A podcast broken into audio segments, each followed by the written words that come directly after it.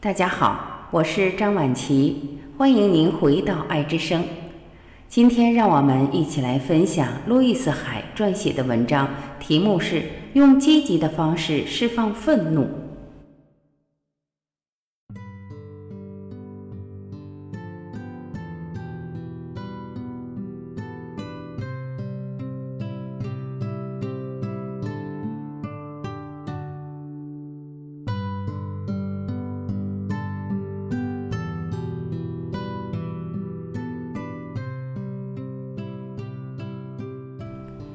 只要我们掌握了使自己成长的方法，最悲惨的事最后也会变成好事。用积极的方式释放愤怒。在生活中，每个人都会遭遇愤怒，愤怒是最真实的情感。如果愤怒不能表现或发泄出来，将会埋藏在体内，通常导致疾病或身体机能失调。我们对同样的事情一次又一次地感到愤怒，我们一遍又一遍地指责同一件事。当我们感到愤怒，又觉得自己没有权利表现出来的时候，就会把它埋藏起来，然后导致了怨恨、痛苦和压力。因此，我们需要发泄愤怒。我们可以用许多积极的方式发泄愤怒。最好的办法是直接和使你愤怒的人坦诚地谈，把情绪释放出来。你可以说：“我很生你的气，因为……”当我们愤怒地想指着谁大骂时，说明愤怒已经积蓄很久了。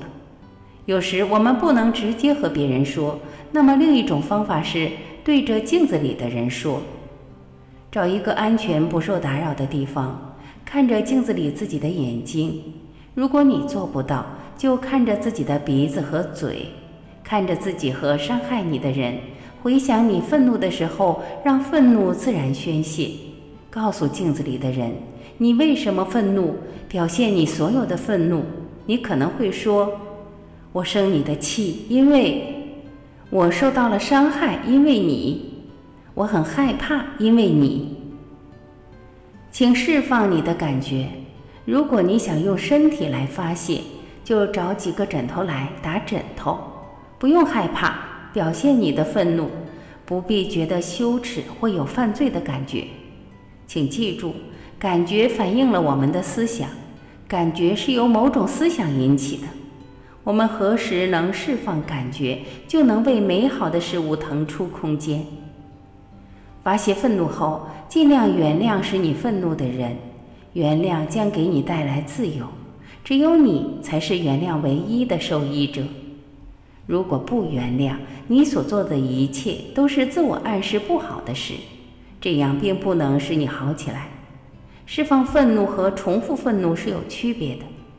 你可以说：“对，一切都已经结束了，过去了。虽然我不赞同你的做法。”但我知道，以你现有的知识和能力，你已经做得够好了。我释放你，你自由了，我也自由了。重复这段话几遍，直到你能摆脱愤怒。也许你还想处理其他愤怒的事，就请让你的感觉顺其自然吧。我们还可以对着枕头大叫，踢打床和沙袋，写信，然后把它烧掉。在车窗紧闭的车里大叫，打网球、高尔夫球、踢球、锻炼、游泳、来回跑，用不熟练的手把你的感受写或画出来。这种写和画的创作过程是一种自然的情绪宣泄。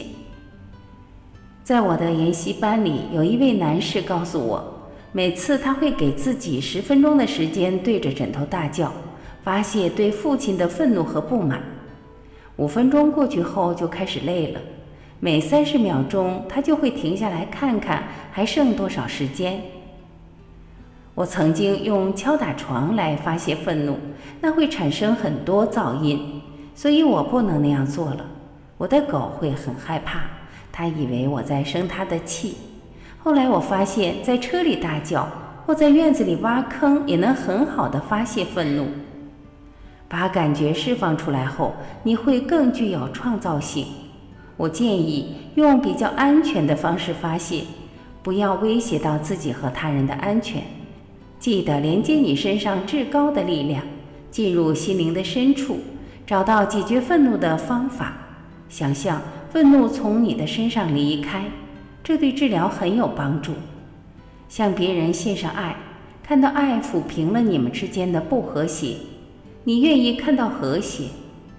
有时愤怒往往说明你的人际关系出现了问题，请认识愤怒，才能解决愤怒。许多人告诉我，当他们面对让自己愤怒的人，把愤怒发泄出来后，就好像卸下了沉重的包袱，感觉很愉快。我有一个学生，他不能释放愤怒，实际上他知道自己的感觉，却不能公开的表现出来。有一次，他踢东西，大喊大叫，大叫喜欢酗酒的女儿的名字，大叫母亲的名字，大叫所有人的名字。随后，感觉就像卸下了包袱。从那以后，女儿来看他时，他久久地抱着女儿。他已经能够用爱来代替愤怒了。也许你会让愤怒控制你的生活，我称之为习惯性愤怒。一有不愉快发生，你就愤怒，你超越不了愤怒。这样的习惯使你像个任性的孩子。请问自己以下问题。会对你有很大的帮助。我为什么总是选择生气？我在做什么？为什么一次又一次地制造出让我愤怒的事？这是我唯一的出路吗？这是我所想要的吗？我在惩罚谁，还是在爱谁？为什么我总是这样？什么样的思想导致我遇到这样的挫折？我做了什么？使得别人老让我生气。换句话说，你为什么把愤怒当做解决问题的办法？你有必要生气吗？我不是说所有的一切都公正公平，你没有权利愤怒，而习惯性愤怒对你的身体没什么好处，因为愤怒会积存在身体里。想想看，你大部分时间在想什么？坐在镜子面前十分钟，问自己：你是谁？你需要什么？什么会使你幸福？我要做什么才能让你幸福？现在，请为自己努力吧，请在你的内心建立一个充满爱、积极、乐观和愉快的模式。人们在开车的时候常会被激怒，对胡乱开车的人经常表现出愤怒。很久以来，因为其他人不遵守交通规则，我也感到很沮丧。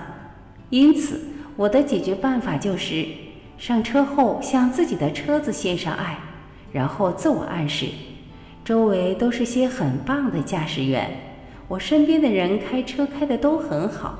因为我这样相信和自我暗示，所以在路上就很少遇到开的不好的。他们都去找那些攥紧拳头、大喊大叫的人了。你的车子就像你身边的人和事一样，能反映出你自己。因此，向你的车子献上爱，向马路上所有的人献上爱。我相信，车的每个部位就像你身体的每个部位一样。有时我们不太理解身体和心灵的联系，现在是时候了。我们需要敞开自己的思想，了解身体和心灵的联系。你生活中发生的每件事，都是让你学习和成长的经历。愤怒不是什么新鲜事，没有人能避免愤怒。重要的是通过认识愤怒，把力量使用在好的方面。如果你生病了，请不要烦躁，不要对自己生气，请向生活献上爱和原谅。能够向病人献上爱和关怀的人，也会懂得如何照顾自己。如果你做不到，就不能很好的对待自己、朋友，甚至你的家庭，你会感到筋疲力尽。请把你的感觉释放出来。当你学会了用积极的方式释放愤怒，你会发现生命将会出现很多美好的改变。怨恨导致各种疾病。怨恨是埋藏已久的愤怒，它积存在体内，通常在身体的同一个地方，在体内沸腾并吞噬身体，最后导致肿瘤和癌症。因此，压抑和积存愤怒不利于身体健康。现在，请把你的愤怒释放出来吧。很多人成长在不允许表现愤怒的家庭，特别是女人，通常被教导说不能生气，生气是件恶劣的事，只有父母或某人才能生气。因此，我们会积存愤怒，而不是释放它。现在我们该明白了，是我们自己抓住愤怒不放，和其他人无关。牡蛎在沙粒上一层层的积累方解石，最后变成美丽的珍珠。同样的道理，我们一次又一次的积存情绪，伤害自己，就像在自己心里一遍又一遍的放同样的电影。如果我们要自由，要摆脱这些情绪，就请超越它们。一般来说，它让我不幸福的思想是导致女人患子宫囊肿或肌瘤的原因。生殖器能很好的证明我们是男性还是女性。通常在两性关系中，我们的情绪会蔓延到身体的器官中。至于女性，将会积存在女性的器官里，慢慢伤害这些器官，最后变成肿瘤和癌症。我们需要努力解决被隐藏的愤怒。我收到一位女士的来信说，她不能改变愤怒的模式，导致她第三次患上了癌症。我告诉她，她对自己的痛苦很自以为是。对她来说，让医生把肿瘤拿掉，比学会原谅要容易一些。她最好两样都能做到。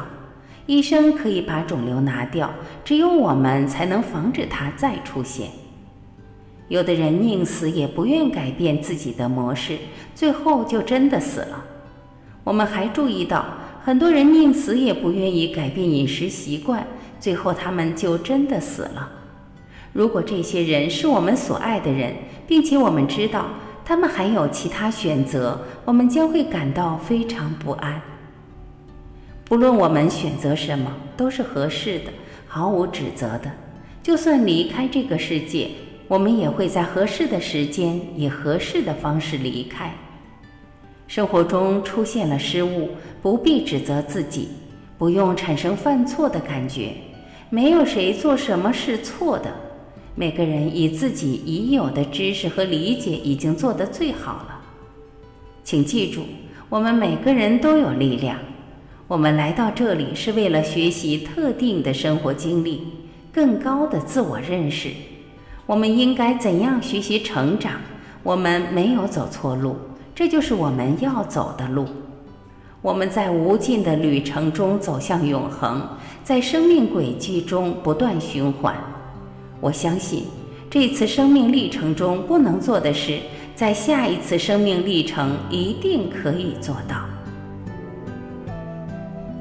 感谢聆听，我是婉琪，这里是爱之声。今天我们就分享到这里，明天再会。